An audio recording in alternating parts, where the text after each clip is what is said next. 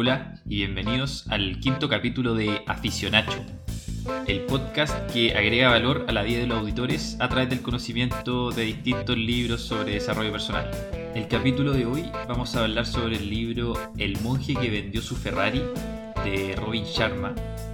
Robin Sharma es un abogado que tuvo un antes y un después drástico después de todo lo que nos comenta en este libro y pasa a ser una persona ahora considerado un experto tanto en liderazgo como en desarrollo personal y asesora a distintas empresas, deportistas, con los distintos métodos que aprendió durante su vida.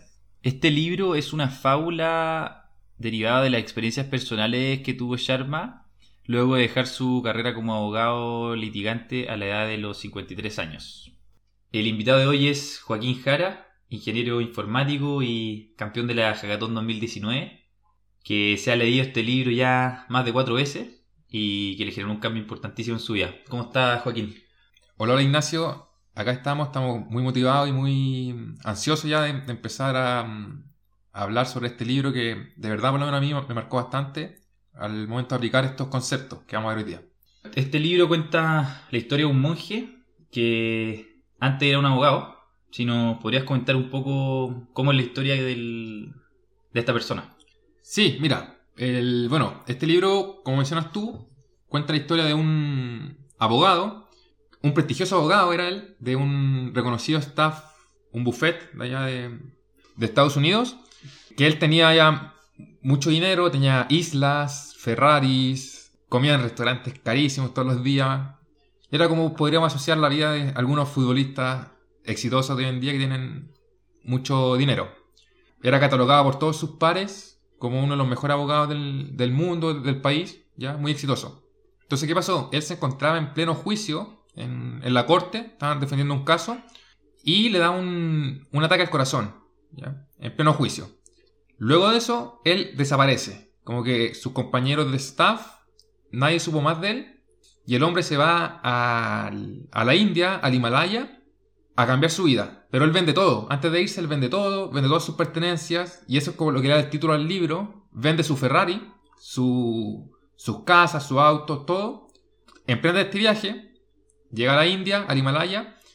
Y comienza a buscar unos monjes que le habían comentado que mm, podían ayudarlo a mejorar su vida, su salud en este caso, y mejorar en sí su calidad de vida. Entonces, claro, la, la situación igual es más o menos compleja, él empieza a escalar, nadie sabía dónde estaban estos monjes, él empieza a escalar la montaña solo, al azar prácticamente, porque no había ninguna referencia, no era que él tuviera una dirección que le dijera, oye, no, mira, escala 6 horas acá, después dobla hacia acá y llega a donde los monjes.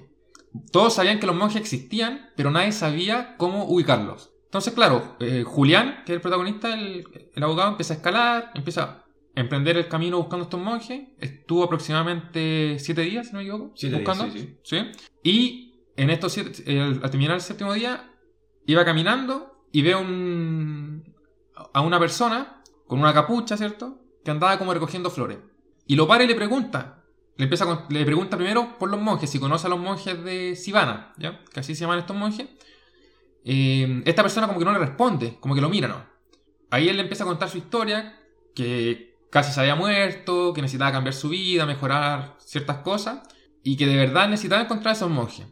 Y bueno, esta persona resulta que era uno de esos monjes. En, este, en esta parte el, protagonista queda como bastante asombrado, que también impactó a mí, que habla sobre la, la juventud de estos monjes, que se conservaban tan bien que podían tener eh, más de 60, 70 años, incluso algunos más de 100 años, y se veían totalmente jóvenes.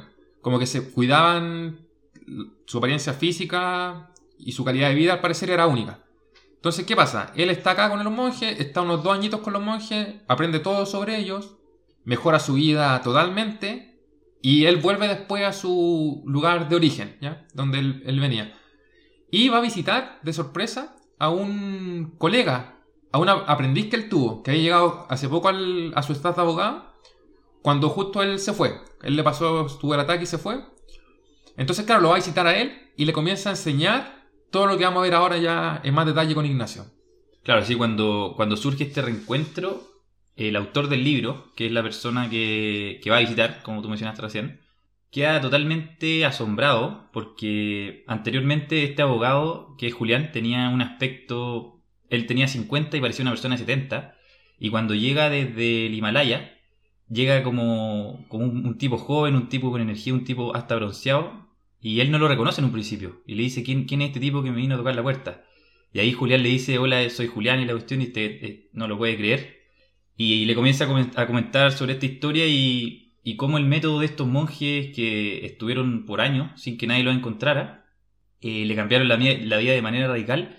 Y él tiene como misión, ya que los monjes, parte de lo que le enseñaron fue eso, transmitir este mensaje al resto de, de, la gente, especialmente de Occidente, que está muy lejana a este tipo de sabiduría. Entonces Julián le empieza a comentar sobre todas estas cosas. El autor está todo el rato impresionado con el aspecto, con la vitalidad, con la juventud que tiene Julián y obviamente le cree todo, no jamás cree que lo está bromeando ni nada. Él antes era un abogado eh, muy importante, muy bromista, medio eh, desagradable incluso con algunas, algunas personas por su por su estatus. Y lo que, lo que ve el autor es que Julián está totalmente cambiado y le empieza a comentar su historia y es tal el nivel en que están conversando y, lo metido que está el autor en lo que habla que pasan de largo toda la noche y el autor dice, ¿sabéis que todo lo que tú me estás diciendo siento que me va a cambiar a mí también radicalmente la vida? Yo necesitaba esto. Él, estaba un poco perdido. En un minuto Julián le dice, yo te veo a ti como, como era yo antes y quiero que no vayas por ese camino. Tú eras más joven que yo, tenía 40 años en ese, en ese minuto el autor. Y en el fondo le dice, tú puedes partir ahora lo que yo empecé a, a la edad tardía que tengo y mírame cómo estoy. O sea, las tiene todas, todas para ganar en el fondo el autor. Y ahí es cuando empieza con los consejos que, si los podría mencionar, cuáles son uno de los primeros, Joaquín. Sí, una de las primeras enseñanzas que aprende Julián en su estadía con los monjes en Sivana es una técnica que le llaman la técnica del pensamiento opuesto, que se basa principalmente en que seleccionar la, mm, la información que entra a nuestra mente, ¿ya? Y se basa en un principio en que la mente solo puede tener un pensamiento a la vez. Nosotros no podemos pensar dos o tres cosas al mismo tiempo. Siempre en la mente tenemos un pensamiento a la vez. Entonces, ¿qué consiste esta técnica? Consiste en que cuando se nos viene a la mente un pensamiento negativo, reemplazarlo inmediatamente por un pensamiento positivo. Así estamos influyendo positivamente en, nuestra mente y filtrando para evitar que nuestra mente se contamine de cierta forma. Eh, bueno, acá lo que podemos ver día a día es que la mayoría de la gente vive pendiente de las noticias. Y si entramos a analizar la noticia en detalle, un 99,9% de la noticia son información negativa que va entrando a tu cerebro y tú no te das cuenta, pero te va como contaminando la mente y te va afectando eh, de forma psicológica, ¿ya? Tú te vas a acostar pensando quizás en alguna noticia y tu mente se va quedando con eso, ¿ya? Y se va haciendo una imagen negativa de todo. Y eso a la larga te afecta psicológicamente sin que tú te des cuenta, porque es algo cotidiano y después tú, tú mismo empiezas a ser tan negativo, como tu mente está tan contaminada de forma negativa, tú te vuelves también negativo. Que también eso lo podemos ver en, me atrevería a en mucha gente de hoy en día, que vive pendiente de las noticias y que al final le termina haciendo daño tanto a ellos como a la gente que, lo rodea. Sí, siguiendo con ese punto, al final él compara un poco la mente, dando como ejemplo, eh, con un computador, que al final uno se programa con lo que consume. Entonces hay que ser súper selectivo en ese sentido. Está bien estar informado, no se trata de estar eh, aislado de lo que está pasando, ni mucho menos, sino que elegir qué consumir, porque si estoy viendo la noticia especialmente de la televisión, es constantemente la negatividad versus quizá informarme por el diario, elegir yo selectivamente cada tema y de esa forma estoy informado, pero no me estoy contaminando con este mar de información nociva. Ahora bien, eh, hablando de esto que tú mencionas de el pensamiento opuesto, es importante también tener un norte, por lo que él dice que es fundamental definir objetivos claros, con fecha también, sobre todo los ámbitos de nuestra vida. Él habla sobre una historia, Julián obviamente, sobre una historia que le cuenta uno de los monjes que fueron uno de sus mayores mentores, que habla sobre una caminata que tienen, que es de lo, una de las cosas que practican diariamente allá, en la montaña. y su mentor es un experto del arco y flecha. Entonces él llega y le dice, mira, ven, te, quiero, te voy a mostrar un ejercicio. Él llega y pone, me parece que una flor en la mitad de un árbol, o sea, muy difícil de achuntarle. Apenas deja la rosa en el árbol, se venda los ojos y se pone a caminar hacia el lado opuesto de la, de la flor, como para achuntarle desde lejos. Una vez que camina unos 30 metros, le pregunta a Julián, ¿a, qué distancia estoy de la flor? Julián le dice, estás más o menos a unos 30 metros. Entonces él saca de, su mochila, digamos, el, el, arco y la flecha, se pone a apuntar, apunta, se demora su tiempo, respira, suelta la flecha y resulta que la flecha se va para cualquier parte menos para el blanco. Y Julián queda un poco impresionado porque él creía que la flecha iba a llegar y caer en el centro directo. Y resulta que el monje le dice, ¿te das cuenta de lo que acaba de pasar? Esto mismo pasa en la vida cuando tú no tienes visión de tu objetivo. Simplemente no vas a llegar a ninguna parte y no vas a tener los resultados que quieres. Sí, totalmente de acuerdo contigo. Eh, también quiero compartir una, una de las frases que, que menciona acá el autor y que me gustó bastante, que dice, el propósito de la vida es una vida con propósito. Y yo siempre hago una referencia como al tema de los autos, ¿vale? Que tú puedes tener el mejor auto, digamos un Porsche, un Ferrari, pero si no tienes un destino al cual llegar, no tienes un objetivo, vas a andar dando vuelta en círculo, se te va a acabar la gasolina y se va a dañar el motor. Con el, con el objetivo pasa lo mismo. Si no tienes un objetivo claro, como mencionaba Ignacio anteriormente, vas a dar vuelta en círculo, no vas a llegar nunca a ese objetivo y al final te vas a cansar. Y no vas a lograr ningún objetivo ni ningún avance en ningún área, porque como mencioné vas a estar dando vuelta en círculo sin un norte, sin un objetivo claro. Y siguiendo con, estos métodos que nos da Julián, él nos habla a través de metáfora y, y explicando, digamos, concretamente de qué se trata sobre el concepto del Kaizen, que es un vocablo japonés que se refiere, eh, la parte del Kai significa cambio y Zen mejora. Y él habla de que nosotros tenemos que estar en una constante mejora. Él ahí hace la metáfora de que uno se imagine estos cables que hay que son de alta tensión, por ejemplo, y que al final si uno los ve de cerca, es un conjunto de cables sumamente finitos, pero que juntos generan una tensión gigantesca como para soportar, digamos, altos niveles de electricidad o niveles de peso, lo que sea. Y en el fondo, si nosotros día a día estamos haciendo una mejora continua, es como si estuviéramos añadiendo cables finitos a nuestro carácter, que al final va a ser un carácter de una persona potente y que es lo que Julián logró al estar dos años con estos monjes y realizando estos hábitos constantemente. En otras palabras, es cultivar día a día nuestra forma de ser. Sí, y otro punto importante que menciona el autor Ignacio es el tema de que el éxito empieza por dentro. Y en base a esto, nos menciona 10 rituales para llevar a la práctica eh, esta enseñanza. El primer ritual se llama el ritual de la paz, que habla básicamente de una meditación pequeña de unos 15 minutos. Luego tenemos el ritual de la salud, que le da énfasis a realizar ejercicios Puede ser ejercicio cardio, pesa o incluso yoga, cualquier tipo de ejercicio para mover el cuerpo. Tenemos luego el ritual de la nutrición, que también es, importante lo que comemos, ya que se dice que somos lo que comemos. El autor acá recomienda seguir una dieta vegetariana, pero en Chile, digamos, o en algunos otros países bien complicado poder llevar una dieta vegetariana. Entonces, en ese caso, él recomienda simplemente incluir varias frutas y verduras en la dieta. Luego tenemos el ritual del saber abundante, que consiste en aprender algo nuevo, leer al menos unos 10 minutitos cada día para aprender una cosita nueva. Y tiene relación con lo que mencionaba Ignacio, del crecimiento continuo. También tenemos el ritual de la reflexión, de que al final de cada día vamos a reflexionar sobre todos nuestros actos que hicimos en el día, ver los actos que están mal, para poder ir trabajando sobre ello y no volver a repetirlo en el futuro. Luego tenemos el ritual del despertar anticipado, que consiste principalmente en levantarse lo más temprano posible. Otro ritual es lo que le llama el ritual de la música, que consiste en escuchar música relajante, al menos una, vez al día. También tenemos el ritual de la palabra hablada, que consiste en repetir ciertos mantras o afirmaciones para ir fortaleciendo nuestra mente. Tenemos el ritual del carácter congruente, que se basa en que nuestros actos tienen que ser congruentes con algunos principios. ¿ya? El principio de la compasión, la humildad, la honestidad, pero también tener coraje. Es un principio súper importante. Y como último, nos menciona el ritual de la simplicidad, que básicamente es llevar una vida sencilla.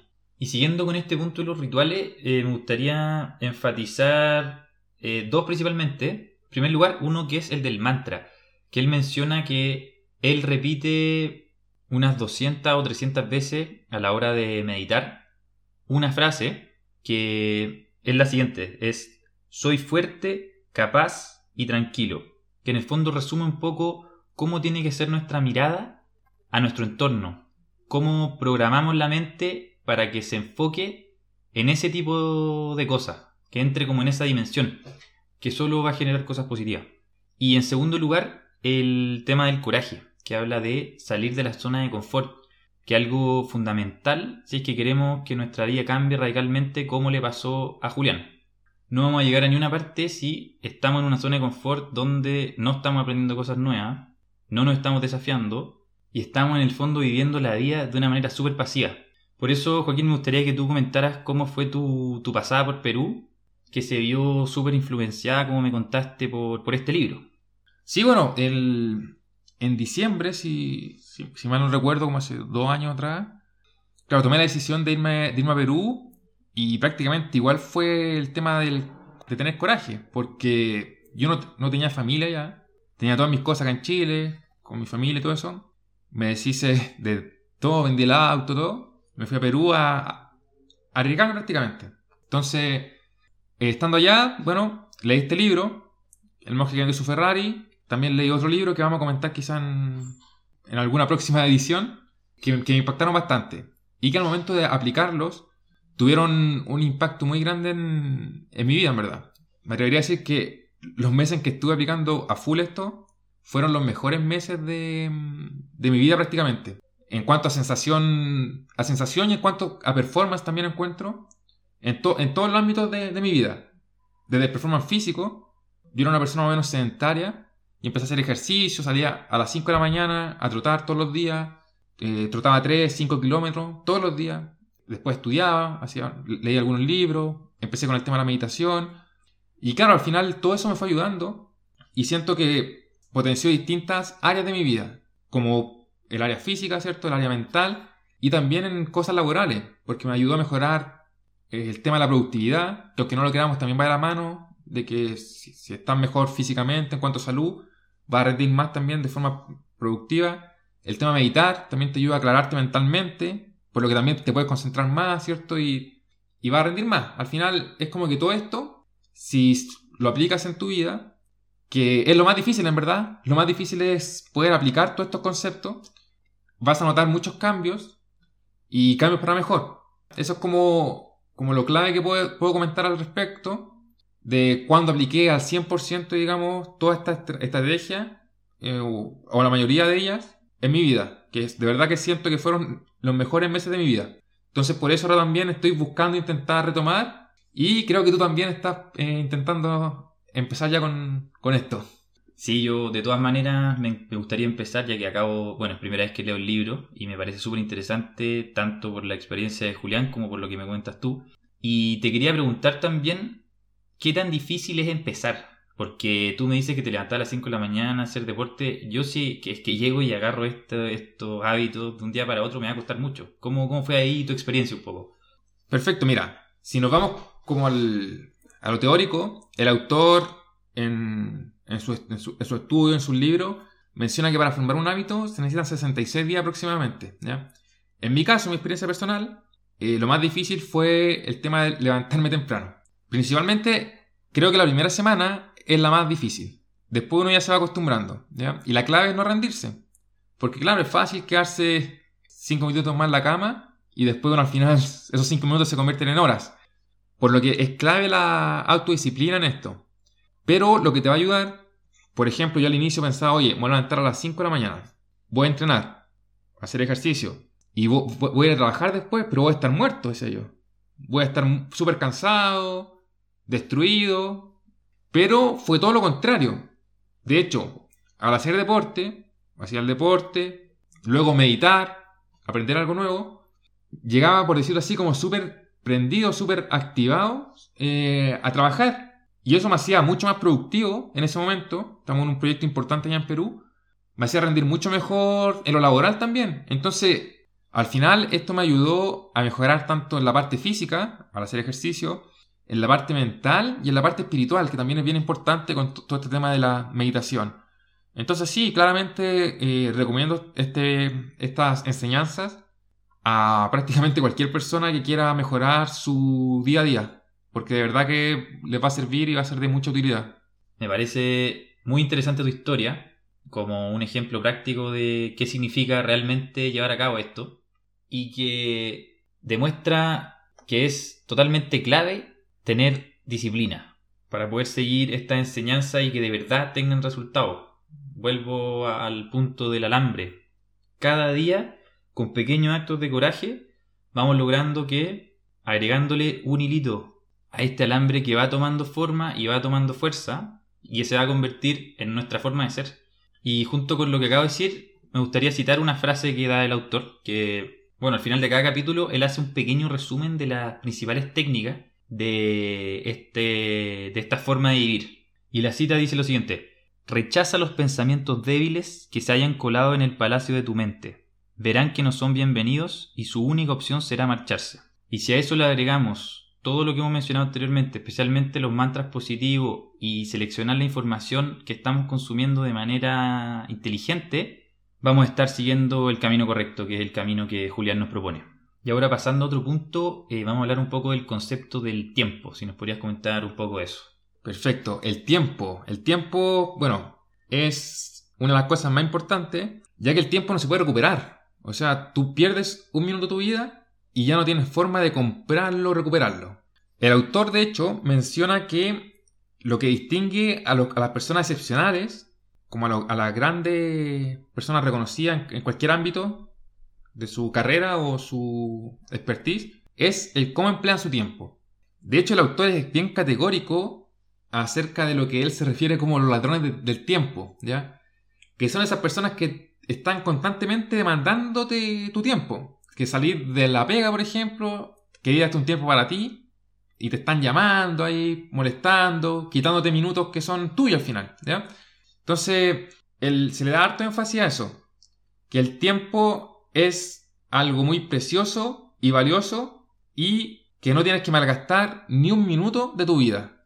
También tú cuando empiezas a valorar tu tiempo y la gente eh, a tu alrededor empieza a ver eh, lo importante que es para ti el tiempo, ellos también lo van a valorar y no te van a molestar por cualquier estupidez, sino que te van a hablar o te van a solicitarte tu tiempo solo cuando sea necesario. Entonces, valoras tu tiempo y los demás van a ver también que tu tiempo es, preciado, que es importante y lo van a respetar. Sí, estoy totalmente de acuerdo con eso y creo que al final si uno sabe decir que no, que no tiene por qué ser de mala manera ni mucho menos, sino que simplemente decir que no, que no, en este minuto prefiero no hablar, qué sé yo. Al final, esto de que te roben el tiempo simplemente va a pasar a un segundo plano, ya que la gente va a entender que tu tiempo es preciado y que al final van a saber cuándo hay, que hablarte y cuándo no. Y ya pasando a uno de los últimos puntos, él habla sobre la importancia de servir desinteresadamente a los demás. Y que esto lo único que nos va a generar es beneficio, ya que mientras más yo aporto, más mejoró la calidad de vida de mi entorno y por ende también la mía. Y es justamente el propósito de este libro y de Julián al volver a Occidente, ayudar desinteresadamente a los demás. Aunque no sabemos qué tan desinteresado porque de haber ganado su buen dinero el amigo, el amigo Robin Sharma. Pero bueno, eso obviamente una broma. Lo que aporta este libro simplemente no tiene precio, diría yo. Y ahora pasando ya al último capítulo del libro, que lo titula El secreto de la felicidad de por vida, nos habla sobre un tema que ya hablamos en el capítulo 2, que tiene que ver con la importancia de vivir el presente. Si nos puedes comentar un poco de eso, Joaquín. Sí, bueno, como menciona este tema, también se detalló um, en un libro especial para este tema, que es el, Poder de la Hora, que lo comentaron en otro episodio. Si no lo han visto, no lo han escuchado, vayan a escucharlo, que está bien bueno igual. Eh, claro que acá, en este capítulo, lo que hablas es acerca de que, como el título lo dice, el secreto para la felicidad eterna es aprender a vivir el presente y disfrutarlo. Disfrutarlo a concho, El pasado ya no existe, el pasado ya fue, ya pasó, y el futuro es incierto. Entonces, lo que te dice es que tienes que aprender a vivir cada día y disfrutar cada día al máximo. Muy importante lo que acabas de decir de disfrutar cada día al máximo y apreciar el presente. Y al final, si uno logra aplicar todos los métodos que nos da el autor y luego de eso ser capaces de vivir el día a día, vamos a estar cultivando y después ya de un tiempo nos vamos a dar cuenta y decir, estoy viviendo una vida plena, esto era lo que, lo que Julián experimentó, digamos, y fue capaz de, de llevar a cabo. Que al final es solamente, no, solamente nos va a traer beneficios. Y con esto ya cerramos el capítulo de hoy. Eh, bueno, muchas gracias Joaquín por estar acá y, bueno, y comentarnos tu experiencia vivida en Perú que eh, me parece a mí increíble. Muchas gracias a ti Ignacio por la, por la invitación. Eh, muy agradecido de estar acá, de compartir lo que me apasiona en verdad, al igual que a ti, que son el tema de los libros. Así que eso, nuevamente muchas gracias por la invitación. Y les dejo la siguiente frase para cerrar el capítulo de hoy, que dice lo siguiente. Todos estamos aquí por una razón especial. Deja de ser un prisionero de tu pasado. Conviértete en arquitecto de tu futuro. Con esto damos por finalizado el capítulo de hoy. Para quienes nos escuchan en la semana de estreno, les deseo unas felices fiestas patrias, donde seguro van a haber muchos asados, pero como diría Robin, acordarse también de agregarle una ensalada o una que otra fruta por ahí. Y los dejo invitados para la semana subsiguiente. Vamos a estar comentando el libro El poder de los hábitos de Charles Duhigg. Y para quienes quieran comentar sobre el capítulo o recomendar algún tipo de libro, me pueden escribir a aficionachopodcast.gmail.com. Muchas gracias y que tengan un excelente día. Nos vemos.